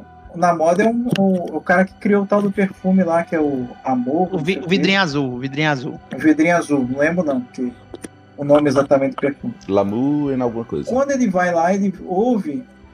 Ele, ele ouve não, ele percebe o cheiro, ele fala, ó, esse perfume eu sei fazer ele. É como assim? Vai lá então. Aí ele começa a catar os frasquinhos, vai misturando, sem ter conta-gota, sem nada de precisão, no olhômetro, e o cara achando absurdo. Aí é sem critério nenhum, não vai dar em nada. E ele faz o perfume igualzinho, ali só no olhômetro. E ele fica com raiva na hora. Pô, o cara com conhecimento nenhum, sem nada, o cara criou o que eu tô tentando aqui o tempo de descobrir como fazer igual. Ele fica putado quando o cara pega um vídeo de álcool. Ele diz, você tá louco? Vai explodir a porra toda aqui. E dispensa o menino. Só que depois, ele, percebendo que o cara era um fenômeno, o menino era um fenômeno, ele vai lá. Não, o menino ainda fala que ele consegue melhorar o perfume. Aí ele vai, faz. É, fala que não é um bom perfume. Aí ele manda. Ah, ele adiciona algumas coisas, é, né? Aí ele manda o cara cheirar, aí ele diz: Não, eu não vou cheirar agora. Aí ele dispensa o cara, e aí ele vai cheirar o perfume É e ele percebe que o perfume é melhor. Eu já acho que ele, ele já deu aquela dispensada pra manter a poker face e não, e não dizer assim, eu vou botar esse doidinho pra fora, porque se eu se for melhor mesmo e eu falar isso na cara dele, ele vai ficar se sentindo. É. Aí ele dispensa o cara pra poder É, e o orgulho dele foi ferido completamente, né? Então, ele dispensou o cara pra caso fosse melhor, não correr o risco do moleque ver ele assumindo isso na cara dele, entendeu? Aí ele, eu vou mandar ele vazar e depois eu vou cheirar. Mas ele já, já foi bem pensado, já foi pensado sabendo que ia ser melhor. Porque Exatamente. ele, perfumista de trocentos mil anos, não tinha detectado a fórmula, e o moleque vai lá sem pipeta, sem nada, só no olhômetro e faz a porra do jeito que tá perfeito, então ele já sabia que, que ia dar rock ali. Aí ele disse, eu vou já botar esse bicho pra vazar, pra poder ver o que é que eu consigo apurar disso aqui, e esse ver se vale a pena trazer esse moleque. Mas ele desacreditou no menino, senão ele ia pegar ele na hora. Depois ele percebe que o menino é um fenômeno, vai lá e te- contrata o, o rapaz. Contrata não, compra, né? É, compra. Os antigos patrões, acontece alguma coisa, eles morrem, eles são, eles são assaltados e morrem, né? Não Ele cai- não, ele cai da ponte. É, ele bebe, Não, ele, cai bebe, bêbado. cai cai ponte, né? bebaço e morre. Ah, aí bêbado e morre. É, sempre acontece tragédia. E então ele vai trabalhar com perfumista, ele aprende as técnicas de criar o perfume. Só uma observação aqui rapidinho, né? Antes de a gente avançar muito, mostrou isso que todo mundo que faz algo que possa chegar a prejudicar ele morreu. Mas não mostrou se aconteceu alguma coisa com as crianças do orfanato, mesmo depois de, de já crescida, né? Porque o moleque chegou lá, assim que o moleque chegou no, no orfanato, começou a chorar, o- os outros já tentaram matar ele asfix- asfixiado com o travesseiro. Aí assim, não mostrou o que veio acontecer com essa criançada depois. Eu acho que só acontece alguma coisa com quem tem a posse dele, entende? É verdade. É, que é responsável por ele. É. Tanto que ele é vendido, ele, ele tá ali na- sob a tutela, a tutoria da pessoa. O, Justin Hoffman morre depois também, quando ele é dispensado ali de, de bom grado. Não, dispensado não, ele promete dar receita de mil perfumes, né? Sem, sem É. perfume. pra poder ir embora. Sem perfumes. Ele disse que poderia dar até mil. Isso. Então ele aprende ali com o Justin Hoffman é, a arte, as técnicas né, de criar os perfumes e tudo mais. E ele vai criando várias fórmulas de perfume. E o, o- o Justin Hoffman, o nome dele no, no filme é o Giuseppe, ele vai ganhando prestígio, porque ele vai criando perfumes e a per- a perfumaria dele começa a se destacar, porque é, começa a voltar ao topo, ao auge ali, se destacar e ele começa a ter essa, essa sensação. Ele lembra, ah tá, nisso tudo, nesse meio tempo, antes até dele ir para perfumaria, acontece o encontro dele com a menina, não é isso? É. Isso. Que foi a partir daí que ele, que ele começou a obsessão pra guardar cheiro. É, ele, ele, ele ficou fissurado com a ideia de, de conservar o cheiro, né? Isso, ele quer descobrir como conservar o cheiro. É, capturar o cheiro de uma pessoa. Tanto que ele tenta, ele tenta fazer isso com o gato, coloca o gato lá dentro para tentar capturar o cheiro dele. De- não só de pessoa, de coisas, né? Que ele tenta de vidro, de ferro, de outras de cobre, que ele até Ah, fala. verdade, exatamente. Agora o que eu fico, o que eu fico, o que eu não deu a entender foi o seguinte, pá, a cena da primeira moça que ele mata, ele dá a entender que depois que ela morre, o cheiro dela vai embora. Que ele fica tentando, tentando, tentando. O cheiro só permanece vivo. Tanto que se ficasse, ele- era só de guardar o cadáver. É porque depois que a gente morre, começa o processo de decomposição, Pronto. Geraldo. Mas, mas calma, calma aí, calma aí, deixa eu falar. Você, o que eu tô dizendo é que assim que ela morre, imediatamente o cheiro delas parece que se esvai. Só que as outras, Então. ele mata e, e, e- e o cheiro não se esvai, porque ele. Porque assim que ele mata, ele já faz o processo de captura do cheiro. Ele. Não, mas eu vou chegar lá. Eu vou chegar lá. Isso tem- Senão a gente vai atropelar a explicação Se aqui. ele falasse, passasse o, o- a gordura lá antes de matar, eu ficava calado. Mas ele passa depois que ela já morreu. O cheiro não já foi. Mas é imediatamente após. Ele mata e já imediatamente ele já ataca o. o- É, inclusive, no- a primeira gordura. menina, quando ele matou, ele ainda continuou cheirando ela por um tempo. Ele continuou cheirando, puxando o cheiro dela para as narinas dele para ele continuar capturando. Mas foi- Aí foi depois, muito com o passar do tempo, já brother. foi diminuindo e ele já foi. Eu acho que aquele cheiro ali que ele tá capturando, eu acho que é porque enco- enquanto tem alguma circulação de sangue, entendeu? Enquanto o coração tá batendo alguma É. coisa. Eu acho que ele, quando ele, quando ele nocauteia a pessoa lá, acho que a pessoa não morre de imediato. De repente fica Ah, desacordada. beleza. E de repente pode ser que morra no processo. Beleza, a história do nocaute também funciona. A história de, ah, deu, deu a pancada. Ele, ela, tá só, ela, ela tá só apagada, ela não tá morta, Tá né? Ele mata depois, talvez. É. E lá na hora ele, ele enforcou, né? A menina primeiro foi a única que ele enforcou, né? É, Each perfume contains three chords.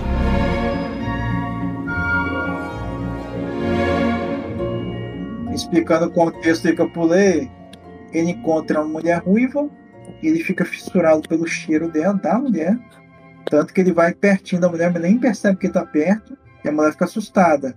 Aí ele, obcecado por aquele cheiro, ele acaba matando a mulher para tentar ficar perto daquele cheiro ali, e o cheiro da mulher se esvai. Ele fica Ele mata sem querer, né, né? Ele tenta, tipo assim, calar a boca dela. É. É, ele, ele- queria manter a mulher perto ali dele para continuar aquele cheiro ali. Mas nessa. Na verdade, não era nem manter ela perto. Ele queria que ela, ela tentou gritar e ele tampou a boca dela pra poder ela não gritar e não chamar a atenção da galera.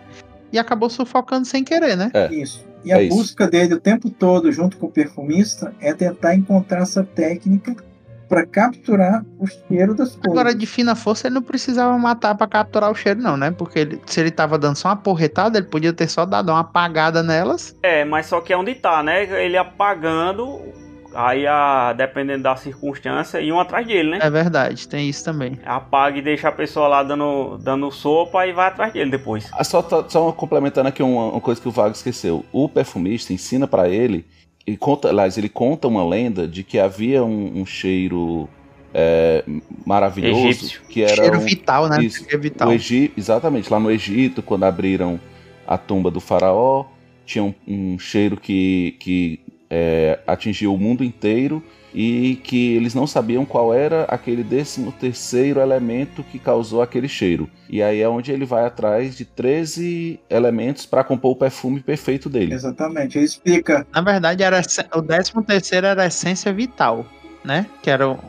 Só que o que ele faz ele ali explica que cada perfume tem 12 notas, não é isso? É, 12 Isso, notas, 12 só que ele, notas. ele, fa- ele a, a décima terceira seria a essência vital. Só que no caso dele lá, ele fala, ele faz 13 essências vitais, que ele, ele não faz só a décima terceira.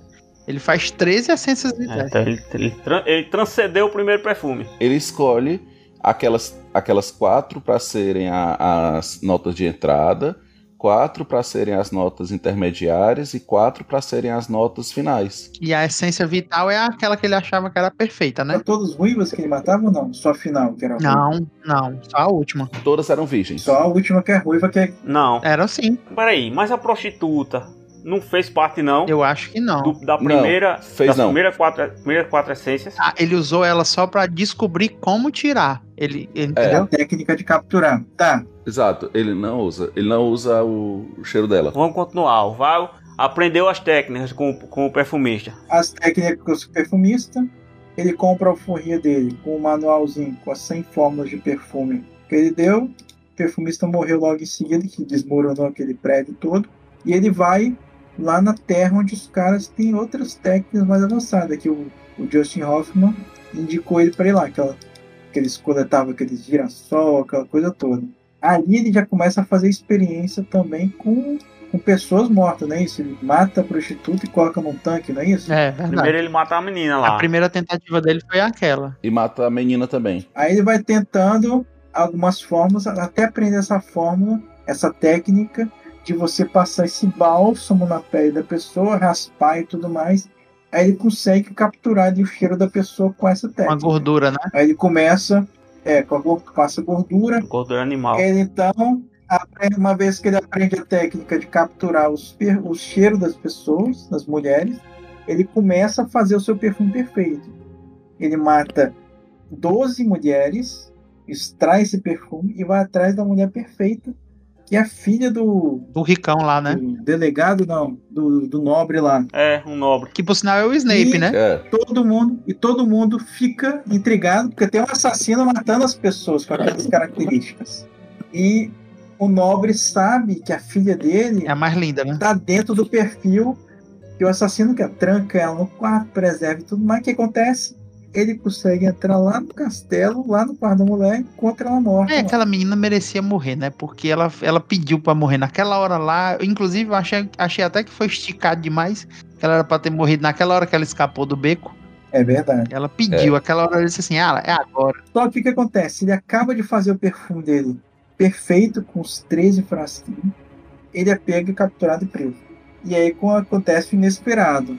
Ele, uma vez, não- aí o filme não explica como que ele faz isso, como é que ele consegue guardar o perfume perfeito que ele produziu dentro da cadeia. É, isso aí, isso aí também foi paia. Ele pega, ele vai ser levado para ser condenado e executado lá na forca. Que ele botou na boca. A boca não, que quando ele tava sendo inter- é, interrogado lá na, na água, ele tava respirando. Aí se fosse na boca, ele já tava lá. Então ele botou em outro orifício.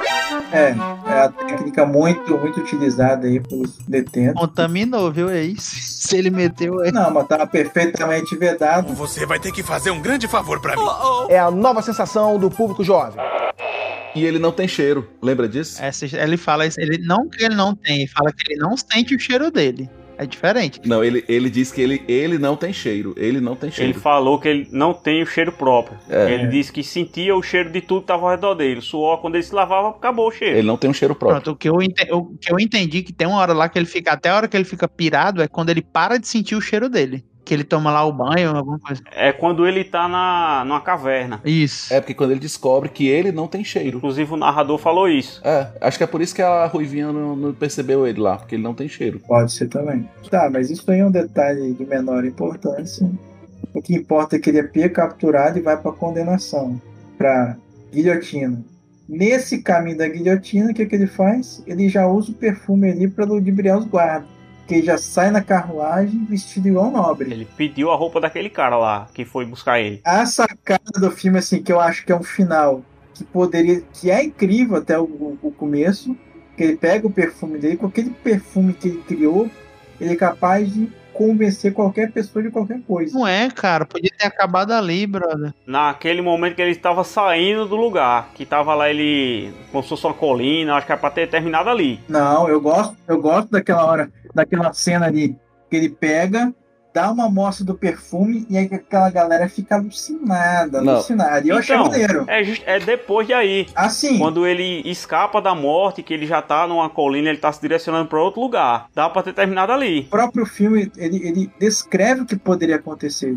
Fala que se botasse uma gota do perfume nessa carta pro Papa, No rei, né? ele ia ser beatificado, ia ser considerado Deus, o que for. O cara, o cara fala que ele tinha, o- ele tinha, ele podia ser, ele tinha quantidade suficiente pra poder chegar no rei, e fazer o rei ficar de joelho pra ele. É o bichão mesmo, hein, doido? Isso. Se ele quisesse no mundo, ele tinha uma quantidade absurda. Então, o potencial ali do filme, que o próprio narrador do filme dá, ele é pouco explorado. O que, que ele faz no final? Ele pega e toma no perfume em si mesmo, a galera devora ele. Aquele que é o ridículo. Esse foi o final. Aquilo ali foi ridículo, brother. Esse que foi o final que eu critiquei e que eu acho que ninguém gostou. Eu tenho duas sugestões pro final, deixa eu falar. Uma seria: ele vai, chega lá na, na, na negócio lá, sobe no palco pra, pra ser enforcado. Aí ele acha que ludibriou todo mundo. Ele descobre que o carrasco teve Covid Ih, rapaz. E não sente cheiro. E o carrasco na cabeça dele. E morreu. Macha, o vídeo foi aparecer 200 mil anos depois daquilo ali, o animal. Mas eu estou traçando o roteiro em 2023. Nessa época, né, galera, não comia, não comia morcego, não. Eu estou traçando o roteiro em 2023. Eu posso usar os recursos atuais. Seguinte, olha, na, na condição que tava ali, que ele espalhou o perfume, todo mundo ali sentiu o cheiro. E o cara que chegou perto, teve que chegar perto dele para sentir o cheiro. Então eu acho que ali tinha realmente uma brecha para que ele conseguisse matar o perfumista. Era. Uhum. Porque assim, se ele tava em um, em um ambiente que todo mundo foi enfeitiçado pelo perfume, então óbvio, ou ele era imune ou ele poderia ter sido enfeitiçado desde o começo. Agora vem cá, que parada torta é essa? Que parada torta é essa que o cara usa uma gotinha, ele enfeitiça uma cidade inteira, os caras fazem um surubão, que ali ficou um surubão. É. Ali foi. o cara manda um surubão, e aí o cara usa um, o, o vidro todinho, e a negada, em vez de fazer outro surubão na cidade inteira, os caras pensam que ele é uma marmita e vão para cima dele com. Não, aquele ali é, é, é errado, é questionável, de todas as formas. Aquele ali é muito, muito ridículo. Eu tenho, eu tenho outra sugestão. Ele podia estar ali na cadeia, Nesse momento, começa a tocar uma música. Cuidado com essa história de ele tava numa cadeia. Eu acabo de falar que teve um surubão, aí o cara fala assim: ele tava numa cadeia e começa a tocar. Aí eu, pronto, deu merda. Que demais! Não, deixa eu, deixa eu terminar.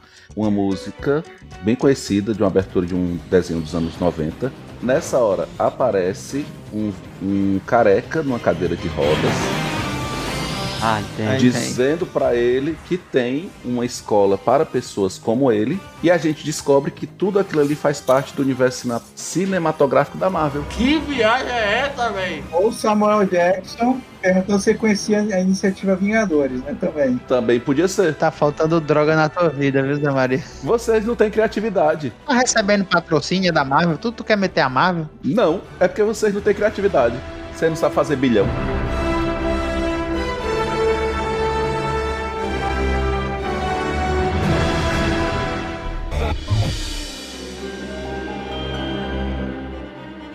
Eu acho que a, a, ideia do perfume é despertar algum sentimento que aquela pessoa tá tendo. Tá alguma coisa enrustida ali. Aquele pessoal ali, de repente, tava passando fome. Ele tava com fome, né? Aí o cara foi, porque assim, tudo ali, quando ele usou o perfume que iludiu todo mundo, todo mundo começou a achar que era um, um anjo. Tony, tu tá querendo dizer que aquela cidade inteira só queria fuder, era, mano? era. A gente vê naquela época, a igreja tinha muita força. Tinha realmente muita força. Então, para chegar no ponto de dizer, olha, aqui ninguém pode cruzar por não sei quanto tempo não custa para acontecer. Se alguém for pego cruzando, é morto. Tony, ninguém cruza mais do que o pobre, Tony.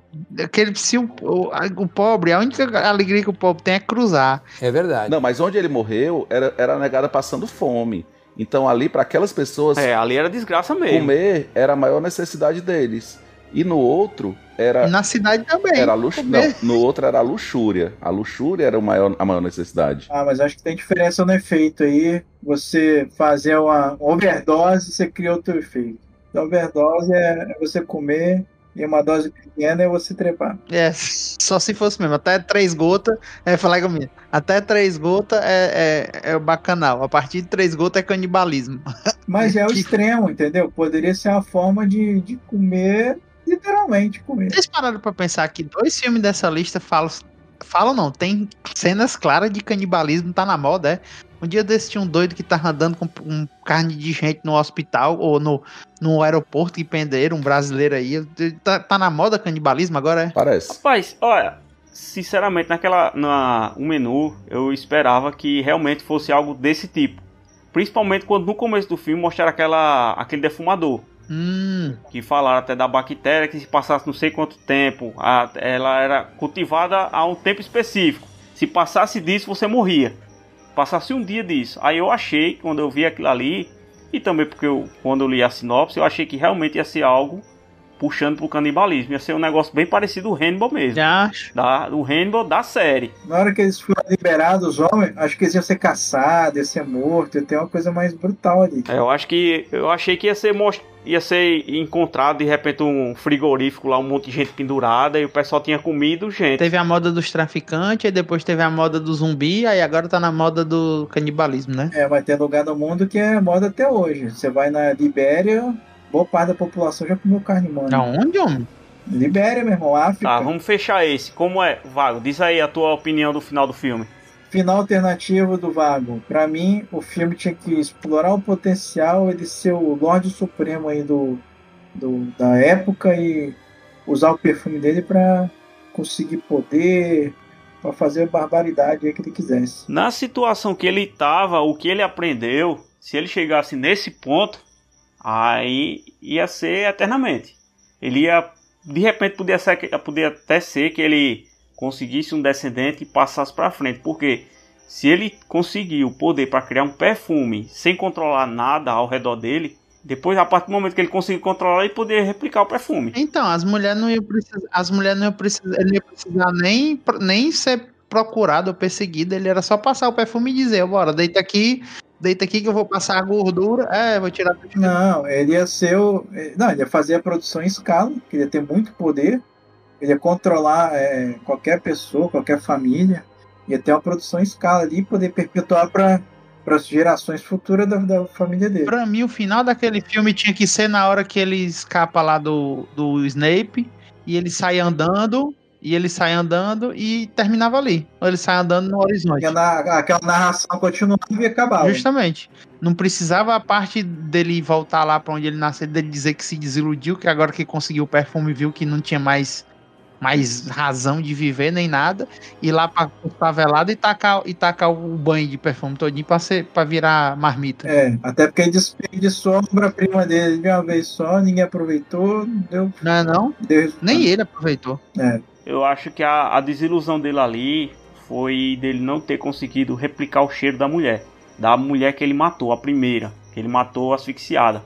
Eu acho que ele ficou frustrado com aquilo ali, porque eu acredito que a obsessão dele maior era, além de reter o cheiro, seria replicar o cheiro daquela mulher. Por isso que para ele a nota final era uma ruiva. Porque o cheiro, eu acho que ele, no, olfato dele, identificou uma diferença nisso, na tonalidade da pele, Mas, do cara, cabelo. Ele também, ficou, ele também ficou pirado com a filha do cara, bicho. Porque era ruiva, pô. Ele ficou pirado no mesmo nível. É, era no ruiva. Nível. Ele nem sabia que ela era ruiva até Eu ele acho ver. que ele concluiu o que ele queria, que é capturar o cheiro de uma mulher que ele gostasse muito. Se ele tivesse que chegar nesse patamar, quando ele conheceu a primeira ruiva, ele tinha capturado. Porque é o seguinte, ó, se ele tem um olfato tão apurado, eu acredito que seguindo a ideia do filme, ele consegue capturar a diferença das pessoas. Ele consegue identificar pelo olfato, dizer, não, aquela pessoa ali que está ali pode estar tá coberta dentro de uma caixa. Dentro daquela caixa tem um ruivo, tem um moreno, tem um branco, um loiro, entendeu? Eu acho que a ideia é isso, ju por, justamente porque antes de ele vê-la, ele já ficou meio que contaminado pelo cheiro. Ele sentiu o cheiro dela, sentiu que o cheiro dela era ruiva, e foi atrás, pô. Eu ainda acho que o final do, do da escola de, pra mutantes era melhor, o melhor final. É meu ovo. Não, pô, sem, não, Santiago, sem, sem zoeira. Vá, diga aí a, a sua a sua opinião verdadeira. É Marvel mesmo, pai, é doido. É Marvel, faz bilhão, pô, faz bilhão. Marvel faz bilhão. E eu acho que a gente tem que focar no, no, na bilheteria. Tem gente que tá convivendo muito com doido, tá pegando, tá pegando demais.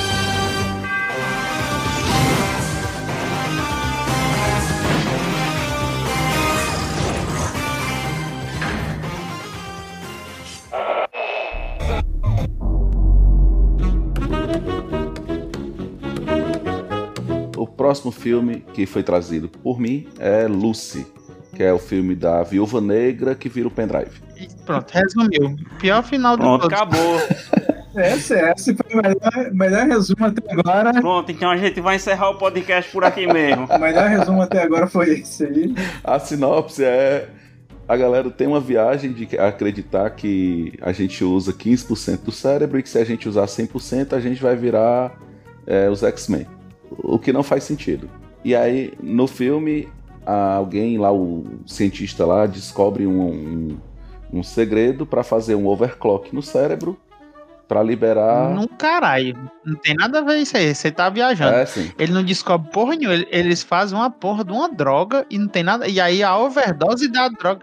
Ele não descobriu, não. Aquilo, aquilo foi uma cagada. É, mas é uma droga que eles descobriram. É uma droga que eles descobriram que ela dá um barato e a overdose dela faz um overclock no cérebro. E eles não, eles não sabiam disso, não, porra. Mas não descobriram isso, foi um acidente, pô. Exatamente, mas eles não sabiam, mas é o que acaba acontecendo. Ah, mas tu disse que eles descobriram não... como se fosse uma coisa proposital. Eles fizeram só uma droga e não, os caras. Eu não disse que eles estavam desenvolvendo. É, eles fazem uma droga que dá um barato e eles descobrem lá que ela é uma mula, que ela vai carregar. Mula porque ela tá carregando a, a droga dentro da barriga dela e a droga Pacotinho. estoura lá. E aí a overdose da droga faz com que ela. A droga estoura por causa de um bicudo, né, brother? Um bicudo. Mas o médico que opera ela. O, o Gerardo, o Gerardo ele, ele não é uma, uma boa pessoa para fazer uma sinopse. Ele quer narrar detalhe por detalhe. O filme todo. Só na sinopse. Ele quer mostrar o enredo, ele não quer fazer sinopse, não. Vai passando pelo, pelos pormenores. O Gerardo, assim, ó, ele dá um bicudo com uma bota que ela tem uma ponta de ferro e atrás ela, ele parece o, o Tolkien fazendo uma sinopse. É, é o José de Alencar. É o Lúcio versão Senhor dos Anéis. Aqui nós vamos criar agora. É. Dividido em três volumes de mil páginas cada um. Aquela, aquela bota foi curtida com couro produzido, retirado de uma cabra lá, não sei de onde. Mostra a descendência do cara que chutou ela, tudo. A pobre velha caiu de, caiu de gaiata, né, mano, naquela situação. Os caras fizeram ela de mula. Ali foi Ela foda. é uma mula, a droga estoura na barriga dela, ela libera um potencial que não deveria existir no cérebro, e aí ela começa a ter superpoderes, e aí o filme vai mostrando, no passar do tempo, vai mostrando quantos por cento está liberado do cérebro, né? Como se fosse, parece os downloads que a gente fazia antigamente de música de MP3. É. Só abrir uma, uma observaçãozinha aqui. Eu achei, eu achei esse trecho aí, eu achei ele pouco explorado no filme.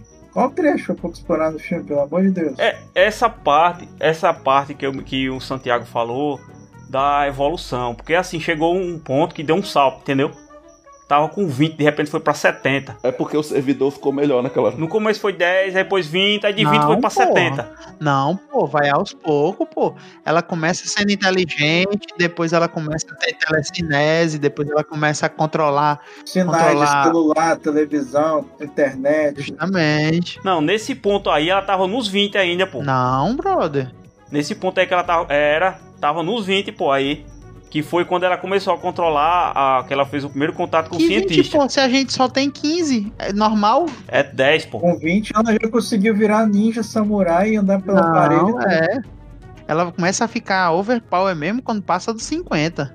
Não, ela já tava overpower logo no começo. Ela mata os mafiosos tudo, sem nunca ter pegado uma arma. Não, mas é porque ela, ela, é, ela fica com controle total do, dos movimentos, tipo assim, com hiperreações, entendeu? É, ué, mas já tava overpower. Já. Ó, aí o que acontece? Depois que ela chega no 100%, que ela descobre que ela tem todo o conhecimento do universo, e aí os vilões encurralam, ou seja, a hora que ela não deveria ser encurralada, ela é encurralada lá naquele, naquele, naquele prédio. E aí. É uma, é uma universidade. Ela- Laboratório da universidade. ela concentra todo o conhecimento da humanidade e ela vira um pendrive. Exatamente. E aí a gente. Na verdade, na verdade, na verdade, ela não virou, não, ali o pendrive. Ela, ela transferiu o conhecimento para o pendrive. Inclusive, É. que é depois que ela viu que apareceu aquele pendrive, que o cara perguntou por ela, ela disse que estava em todo lugar. Então, ela vira Deus, porra. Ela, é, e, e outra coisa, ela não conhece, ela não tem todo o conhecimento do universo, não, pô. Ela tem todo o conhecimento de todo o universo, do começo do Big Bang até o final do, do, do universo. É como se ela virasse Deus. Isso não é todo o conhecimento do universo, não? Não, não é todo de todo o tempo, de toda, de toda a história. Isso não é todo o Não é conhecimento do universo. todo. Mas o próprio universo, quando você observa ele daqui, você tá vendo o passado. Então ela sabe passado, presente, tudo. É. Que viagem. A mulher tem esse poder de Deus, onipresente, onisciente, onipotente, e vira uma porra do pendrive, macho. E você vem falar que o cérebro não é capaz das coisas? Tá aí a prova concreta. É capaz sim. Só que a Ela ideia. conseguiu. Dez anos depois, eles acabam com a USB, viram USB-C, e aí o pendrive É. para de funcionar. Aí o- vai virar um, o pendrive vai virar um MPT se botar no som do carro. É. É tudo é na nuvem, que negócio de USB-C, agora tudo, tu- ninguém guarda mais nada em pendrive, nem USB-C, nem porra, nem HD, não é nuvem. Pois é. Mas ela tá na nuvem. Então ela pode passar o conhecimento pra qualquer outra mídia. Mancha, ela fala que tá em todo lugar, escutando tudo a todo mundo, então ela não precisava botar um, fazer um backup. Se ela é onipresente, onisciente, onipotente, pra que que ela vai fazer um backup? Então, Cara, ali eu acho que ela. Ali que dava pra ser igual a Marvel. Como é o nome daquela personagem da Marvel, pô? Que é um robô, que eu esqueci. Ultron. Ultron. Não, ali é o cara, pô. Tem um que é uma mulher. Que eu esqueci como é o nome dela. Visão. É dos Vingadores também. É a menina do. É a, é a filha do Thanos, pô. É a Nebula. Não, é, eu vou ver se eu acho aqui o nome dela. Mas continue o debate. Então vamos lá. O que é que eu acho que deveria acontecer? Naquele momento em que ela chegou ali naquele, naquele prédio, que ela tá encurralada, né? Eu acho que deveria começar a tocar uma música. Chegaria um velhinho na cadeira de rodas, careca. Diria pra ela Que pariu. Diria pra ela Porra, que o ele tem uma Santiago vai escola... participar disso mais não, velho. Na moral. Ele diria pra Ele ela tá que ela tem uma escola especial pra, pra pessoas especiais. E aí ele recrutaria ela pra ser um X-Men. É, lá vem, pronto. Ah, Brincadeira. Resolvido o final. E faria um bilhão. uhum, tá bom. Vamos, vamos logo pro final, pro final prático. Eu, eu acho que vocês não sabem fazer roteiro. Ainda defendo a tese do Nick Fury chamando ela pra iniciativa Vingadores. Ele chamou o animal. Tu não, não assistiu viu, o, o Vingador, não? A Viúva Negra não tá lá? Ah, é verdade. É, então você vê que a minha hipótese é muito mais plausível. Tá vendo? Achei o nome da Mocré aqui, ó. Viu como eu sou bom? Jocasta. Tá lembrado da Marvel? Jocasta. Eu lembro. Jocasta é a mulher da Bíblia, porra. A Jocasta é a Vera Fischer na novela. Uma mulher. É, então. Não, é a inteligência artificial lá do Tony Stark, não é? Não, a inteligência artificial dele é o. É o Jarvis. Virou o Tron, virou Fry, depois virou Jocasta. Tá no pendrivezinho, no disquetezinho. Tony Stark usa o disquete ainda. Tem o disquete da Jocasta. Vamos seguir. Ao invés de um pendrive, ela devia ter virado um DVD ou um Blu-ray, então. Não, o pendrive vem depois do, do DVD. Meu computador não tem DVD, mas tem pendrive. deveria ter virado um Dropbox, macho. um iPhone 14 poderia ser. Eu acho que ela deveria ter virado o X-Men. Zé Maria, o X... tu tá com problema com o X-Men, cara. Tu tá com saudade, não tá, não tá rolando. Cara, eu acho que poderia ter terminado no computador. Ela virou o computador e acabou. Eu acho que era mais aceitável do que virar um pendrive e aquele computador se esvarie. Ela foi pra nuvem. Enfim, eu acho que o meu final. Meu final é o O melhor. Santiago vai, vai permanecer com a ideia de Vingadores, né? É, aquele final. Aquela situação ali, o cara entregou o pendrive, como ela tinha todo o conhecimento, e de repente podia ser uma coisa que a mente daquele cientista não estava preparado. Ele pega, começa a ver o que ela deixou pra ele, ele pega e destrói o pendrive. Ia ser de repente um pós-crédito aquilo ali, tá ligado? O cara vai lá, vai olhar o que tem no pendrive, Macho, a, aí vê que a mente dele tá preparada e vai e destrói o pendrive. a mulher tava do lado dos dinossauros, macho. Aí do nada ela vai ficar com medinho do cara que dá um tiro nela. Aquele cara era pra ter virado. Ó, na cena pós-crédito, Fala. o- ele poderia tentar enfiar o pendrive no computador, ele ia enfiar do lado errado, porque a gente sempre faz isso, A, a zoeira, e aí ele ia quebrar o pendrive. a USB Alcançamos o conhecimento máximo da sociedade atoda. E quebrou quebrou o pendrive. o pendrive porque enfiou do lado errado da USB. Ou botou no computador, tava com vírus e estragou o pendrive. Por isso que o USB-C foi criado. Tão bom quanto.